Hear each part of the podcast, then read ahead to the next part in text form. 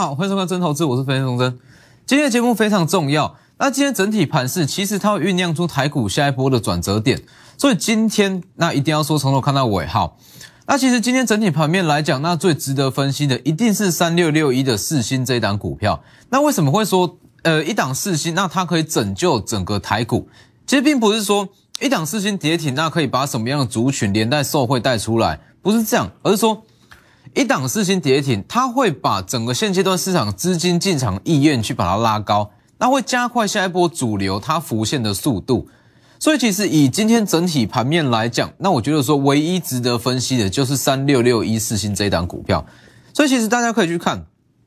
三六六一的四星，今天是一开盘就往下跳空跌停嘛。那虽然说牺牲了一档四星，但是其实它可以让整个包含 IP 族群，那包含在季底做账的力道，它会变得说更强。所以其实今天四星的跌停，它可以带出两大获利机会。好，那我们先从大盘开始看。其实以加权指数来讲，那你从本周一一直到今天，你会发现到每天的强势族群都不同。就像我昨天讲的，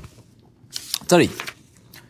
就像我昨天讲的嘛，本周一强散热、强机体，本周二强 LED，本周三强细晶圆。那今天相对强势是 ABF 窄板。好，那等于是说。现阶段的盘势，它根本就没有主流，那是资金是在四处点火，那四处去买点买点。那在这样子的行情之下，你根本对于一般投资人来讲，根本就没有办法获利哦，顶多是赚个短线价差，做个当冲，那之后没有什么比较大的获利机会。好，那其实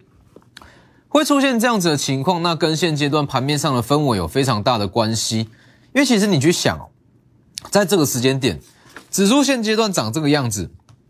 好，那这个时间点的指数，其实你说，如果你是满手资金的投资人，你手上全部都是资金，没有任何的持股部位，你会想去买股票吗？我相信不会，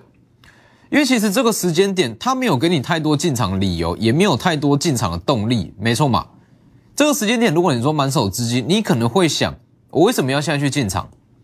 行情有特别好吗？机会有特别多吗？好像也没有。指数在上周五没有攻上万八之后，就开始横盘整理。那要么对于满手资金的投资人来讲，要么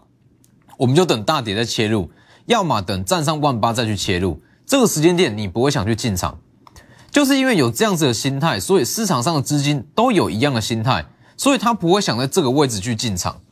所以会造成现阶段的盘面资金四处点火，但是却没有一个新主流的诞生。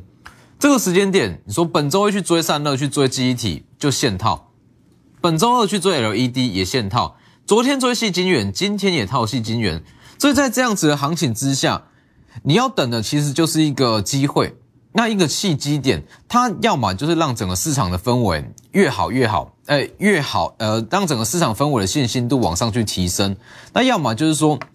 让整个族群那出现一次新的机会，那今天四星的跌停，它其实就会酝酿出下一波新的契机，因为其实主要是说。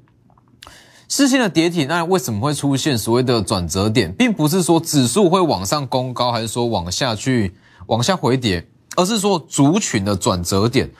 转折点的浮现，它是属于族群的转折点，等于是说今天四星跌停，那它对于指数来讲，不见得会有太大的影响，但是对于盘面上的类股轮动，会有非常非常大的影响。好，那我们先看一下，其实今天四星的跌停，那最大的原因在于这里嘛，国科委。国科委是一间中呃中国的大厂，好，那国科委其实主要来龙去脉，我相信今天大家看新闻有也都已经接收到非常多的讯息。那主要就是说我简单带过，就主要是说，好，美国商务部那他对于中国那他再去进行新一波的贸易清单嘛，那这批那这一波贸易清单其实简单来讲就是所谓的黑名单。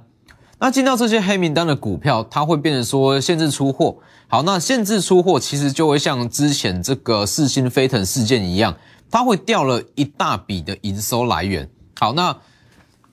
四星就是这么的刚好，虽然四星还没有证实，但是基本上它的几率是非常的高。好，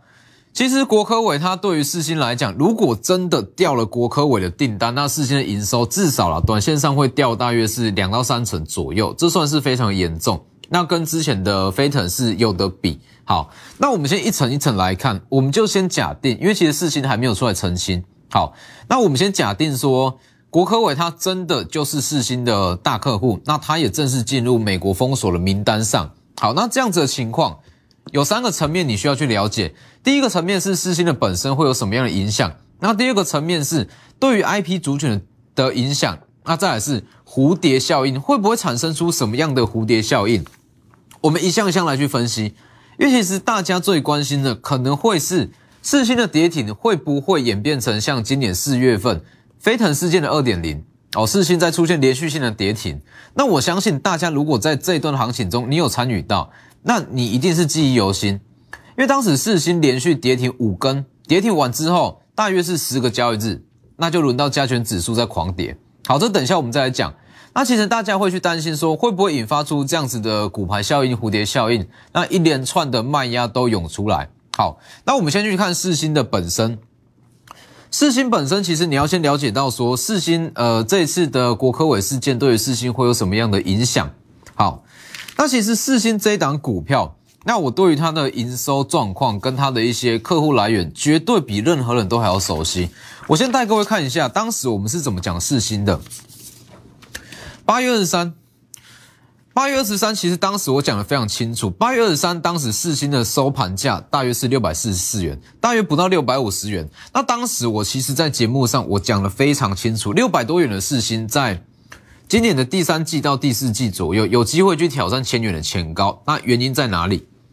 其实原因就在于说，这里飞腾是有机会恢复出货。好，那我们就这样一路讲上来嘛。八月二十三，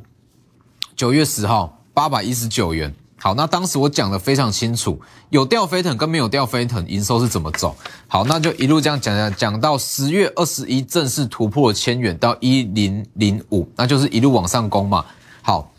所以其实关于四星这一档股票，那我是从六百多元一路分析到一千元以上。好，那其实，在这一段的过程，从四星六百多到一千元以上的这个过程，那我一直强调相同的观念，哦，这个逻辑我一直在强调。就是说，其实飞呃，其实对于四星来讲，那飞腾能不能够顺利恢复？能够恢复当然是最好。但是就算不能恢复，四星还是可以去挑战千元。因为其实，在这一段时间里，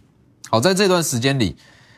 在没有掉飞腾的营收是二十五，是它的预估营收是大约是 EPS 是二十五。掉了飞腾之后是十五，但是最新的估值大约是可以到 EPS 二十，代表说其实四星它没有了飞腾这一块的营收，它光靠着其他欧美地区的订单，它还是可以去撑撑起它整体的营收来源。所以其实也是因为说四星遭遇到飞腾这样子的事件，所以它积极去开发所谓的欧美市场。那他接到非常大量，他比较积极去开发欧美市场嘛？那接到比较大量 NRE 的订单，那他光是在欧美市场这一块的营收就可以支撑起它的股价。所以其实从这样子的逻辑，你会知道，我从六百多元那一直到四星一千元，我在强调的观念都一样。就是说，现阶段四星它其实已经慢慢去降低在中国这部分的营收比重，它比较积极去拓展拓展欧美这这部分的一些订单。那当然，它这是有一点未雨绸缪的味道在。那我相信现阶段效果就出来了，四星绝对不会去后悔做这样子的动作，因为也是因为它有积极拓展欧美的客户，所以这一次国科委视线对于四星来讲或多或少会有影响，但是影响程度。绝对不会像当时的飞腾这么的严重，像一路上来，当时的飞腾其实四星算是蛮惨的啦。这里四星当时在四月份吧，算是连续性的往下跌停，连续跌了五根跌停板。好，那这一次也许或多或少会稍微影响到，但是它的影响程度跟冲击的层面，绝对没有办法跟当时四月份飞腾事件来去相比。所以你说它是不是飞腾的二点零？那我觉得说。这个程度相差是非常的远啦，所以不需要太过担心。所以这个时间的四星，短线上也许会有部分的卖压，这里短线上也许会有部分的卖压，或者说对股价会有影响。但是基本上，因为它有积极在开发欧美市场，所以影响相对是比较小。所以对于四星这张股票，那我觉得说。短线上把利空反应完之后，那中长线来讲，它还是会去挑战千元的前高，所以这没有太大的问题。好，那你了解四星之后，你就要去看说，好四星的跌停，它会带出什么样的机会？这里四星的跌停会带出两大机会，第一大机会叫做 IP 族群，IP 族群的机会跟蝴蝶效应的机会。我们先讲第三点，大家对最担心的蝴蝶效应。其实为什么会说大家会最担心蝴蝶效应？我相信如果你在四月到五月这之间，你有在做股票，你一定感受非常明显。四星跌完换大盘跌，而且跌幅都很重。你去看这里，三六零六一的四星，它这一段连跌五天哦，这段连跌五天就是在这个位置哦，三六六一连续跌停五天，而且是无量跌停哦哦，直接跳空跌停。跌停五天之后，大约是过了十个交易日，轮到加权指数急跌，没错嘛？先跌千点，反弹一下，再继续跌两千点。好，十天之后指数往下回跌，那大家称这样子的事件叫做蝴蝶效应，称称之为骨牌效应。好，那其实，在当时之所以会出现这样子的情况，是因为当时投信持股比很高，各大基金其实手上在投在四星的部位都不少。那当四星的部位不少情况之下，四星连续性的跌停会发生什么事？四星连续性的跌停，基金的净值一定会去往下修正，它所有会降的比较低。好，那你当你发现到你去买一档基金，基金明明是最稳定的投资商品，它的净值却一直往下掉，你的未实现损益越来越高，越来越高，你会去做什么动作？你会去把基金赎回，没有错嘛？所以当时在这一段。四星在跌停的过程，很多投资人都是相同的感觉。我买的明明是基金，为什么基金的损益可以到这么的夸张，净值会不断的下跌？所以他去跟投呃经理人申请赎回，申请赎回之后，经理人卖不掉啊，怎么办？因为当时四星是跌停锁死，这里这个位置，你可以自己去对照一下，四星是跌停锁死，想卖都卖不掉，想卖都卖不掉的情况之下，投资人想要变现，他只能去卖其他的股票。他去卖其他的股票，就会造成说大盘的下跌，那指数的往下修正，所以这是一连串的逻辑。那这一次四星跌停，大家又会担心说会不会重演这样子的问题，拖累整个大盘？那我可以告诉你，如果是以投信持股比来看的话，这个位置，投信持股比来看的话，这次持股比比四月份还要高，所以真的引发的话，卖压会更重。但是时空背景不一样。四月份是算是年初，但是十一月是年底，年底代表说投信他会去拼全年的绩效，所以不管怎么样，就算四星有两根跌停、三根跌停，他们不会因为这样而去放弃全年拼绩效的机会，因为他不可能说为了一档四星哦去处理四星，那结果让全年的绩效就毁于一旦，不可能。尤其是现阶段这个时间点，距离年底大约只剩一个多月的时间。所以这个时间无论如何，投信它一定会把绩效维持在最上方，代表什么？代表如果四星持续在下跌，那其他中小型股做账的力道会更强，而且这绝对是有依据的哦。今天早上这个消息一出来，那我非花了非常大量的时间，把各大投信手上的基金名单全部都列出来，那我发现到有非常多档的基金。它的在四星的持股明细非常的高，而且以目前的绩效来看，前十名的呃前十名的投信基金，其中大约有三档哦，其中有三档它持股水位最高的一档股票就是三六六一的四星，代表什么？代表说以现在市场基金的绩效来看，前段班的基金其实很多手上的四星部位都很大。那他不可能说，因为四星突发性的状况导致说，哇，全年好不容易拼起来的绩效毁于一旦，他一定会去拉其他股票，所以这就是新的机会，所以你要去把握这样子的机会，而且其实它的重叠性还蛮高的，哦，重叠就是说持有四星的一一些基金，那他会去持有其他相同的股票，代表说基四星如果持续往下回跌，它就会去拉其他的股票来去补足它在。净值往下掉这一块的损失，所以今天四星的回跌，那对于其他中小型股来讲，会是全新的机会。所以你看这个时间，你看这个位置，这里会不会说引发出蝴蝶效应？蝴蝶效应是不会，而且不止不会引发出蝴蝶效应，它还会加速这个时间点市场资金进场的速度，那加快下一批新主流酝酿出来的时间，所以。一档四星，它会酝酿出两大机会，这叫做真正的时机财。所以这个时间点不要去做什么短线操作，这个时间点你要去把握的是四星所带出来的超额报酬，这是其中一大机会。另一大机会，我们下半段再来讲。先进一段广告。但是关于这样子的逻辑，我敢跟你保证，只有我的平台会告诉你这样子的逻辑。在今天盘中还没有收盘，那我就把这整套逻辑那告诉我的，告诉我的平台会员。好，在这边。在我 Lighter 跟 Telegram，因为今天节目有限，那如果说节目时间有限，那你想要了解的更详细，或者说看得更仔细，你自己去加入我的平台去看，里面有文章版的四星分析。反正总结来讲，国科委事件，它对于四星本身来讲，多少一定会有影响，但是对于四星说会不会演变成非等事件，这个难度很高。那再来就是刚刚所提到的蝴蝶效应，蝴蝶效应它会促使现阶段市场在观望的资金。提前去进场去买股票，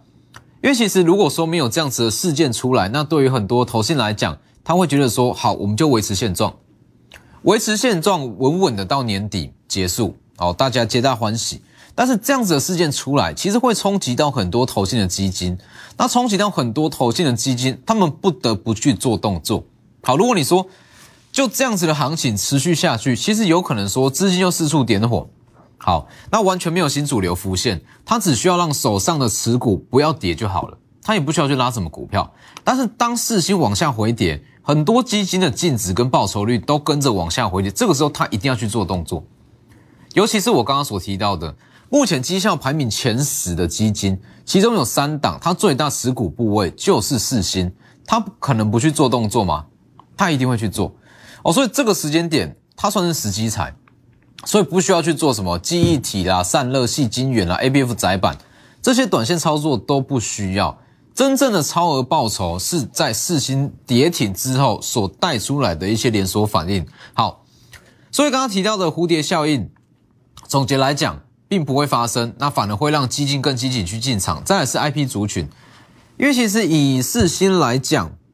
四星它可以算是整个 I P 族群的次龙头。而龙头是利旺嘛？那龙次龙头就是四星。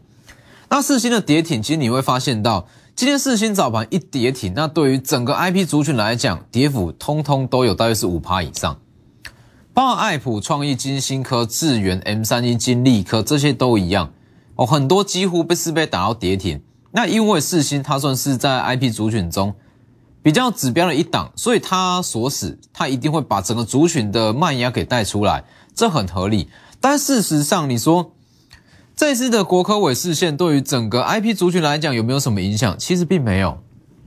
它真正影响到的就只有四星本身这一档股票会受到结尾的影响。那对于整个族群来讲，基本是不会有任何的影响。那也是因为四星把整个麦芽给带出来，所以对于其他没有影响到的 IP 族群，它就是全新的切入点。所以你去看今天的这个爱普。啊，为什么说今天的爱普这么的强？这里为什么今天的爱普往下回跌之后，马上的低阶买盘进场？关键就在这里。那为什么说四星跌停，利旺身为龙头股，它却还有办法收平盘？关键都在这里，因为它对于整个 IP 族群来讲根本就不影响，它影响的是本身。那也是因为这样的单一事件，好，整个族群同步的下跌，那它会酝酿出全新的买点，哦，所以在这个时间点，尤其是说，其实整个基金来讲，很多档基金它都持有四星啦，哦，因为四星在整个第三季的报酬率太漂亮，从大约是六百多元嘛，六百多元一路到大约是一千三百元，这个绩效，这个涨幅非常的漂亮，基基金一定会下去做买进，好。那其实有一个还蛮有趣的特点是说，有买进四星的这一档基金，通常啦，哦，多数它都会搭配着利旺下去做买进，因为其实四星它可能说它有卡一个飞腾事件，营收是比较不稳定，那它会去买一档相对稳定的利旺，来去把它串成一个族群，所以其实对于很多基金来讲，我直接带各位看，这是一张基金的明细表。哎，这个位置帮我放大。其实你会发现到，其实包含像是很多档的基金都一样，它会同时持有四星，也会同时持有利旺哦，很多档都一样，而且它的比重其实都不相上下。好，那不相上下的情况之下，代表说，其实当四星往下跌停，基金净值会被拖累，那它会去拉抬同样族群中的利旺，因为他们是绑在一起。哦，多数基金有利旺，呃，有四星就会有利旺。当四星往下回跌，它就会去拉利旺。好，那拉利旺又代表了什么？不是叫你去买利旺，利旺我们拿来当指标。当他去拉利旺，利旺是龙头嘛？拉利旺，利旺它就可以把整个 IP 的信心度带起来。所以这样子就是一个完整的逻辑。好，因为四星跌停，所以投信不得不去拉利旺，利旺拉起来，对于其他中小型 IP 股，它就会跟着往上带。所以你去看利旺为什么今天就算是四星跌停锁死，它还有办法收平盘？关键就在这里。好，那如果说投信它真的是如期去拉利旺的话，因为拉利旺几率是非常的高，因为事实就是摆在眼前，多数的基金持股明细你都可以查得到，多数基金它都是有利旺就会有四星，当四星被带起来，其他中小型 IP 就会跟着被带起来，所以对于 IP 股来讲，很多除了四星以外，很多股票都是一个全新的买点，所以你去看这个位置，为什么爱普今天收下来之后？跌幅马上收敛，才小跌了大约是两趴左右而已，就是因为它与贸易黑名单毫不相干，所以这样子的股票就是新的机会。所以在这个时间点，IP 族群跟蝴蝶效应就是两大全新的机会，因为一档四星所带出来的两大机会，千万不要去浪费四星跌停所带来的机会，因为这样子的机会真的可以算是时机彩啦。好，你说。如果没有发生这样子的事件，因为这有点算是突发事件，没有发生这样的事件，也许一直到年底，那一直到十二月中，你就只能在散热族群、记忆体啦、ABF 啦、细晶圆、LED 这些落后补涨族群中，稍微去做短线价差。那短线价差让你赚一些，让你去赚一些小价差没有问题，但真的要赚到波段，绝对没有办法靠这样子的操作去赚。真正说要赚到波段，尤其是在目前的盘势，哦，市场资金进场意愿比较低的盘势之下，想要赚到一个比较大波段的获利，靠的一定是要是突发事件。所以这一次突发事件出来，我们就去把握这次的机会，不要再做什么短线操作，要就是去把握四星带出来的超额报酬的机会。所以这个时间点，请你把这三个逻辑搞懂：四星本身、IP 族群跟蝴蝶效应，你会发现到。一档四星会带出多大的机会？那如果说今天时间有限，那想要了解的更完整，会带出更多的不同的族群跟个股的话，直接去加入我的平台 W 一一七八。那重点是说，在这个时间点，千万不要去做一些短线上的强势股，尤其是像细晶圆、LED 这些，它的行情常常都是单日行情，结束了就没了。这个时间点，我们就是把握单一事件的超额报酬，直接来电或私讯我两大平台。今天节目就到这边，立即拨打我们的专线零八零零六六八零八五零八零零六六八零八五摩尔证券投顾钟坤真分析师。本公司经主管机关核准之营业执照字号为一一零金管投顾新字第零二六号。新贵股票登录条件较上市贵股票宽松。且无每日涨跌幅限制，投资人应审慎评估是否适合投资。本公司与所推介分析之个别有价证券无不当之财务利益关系。本节目资料仅供参考，投资人应独立判断、审慎评估。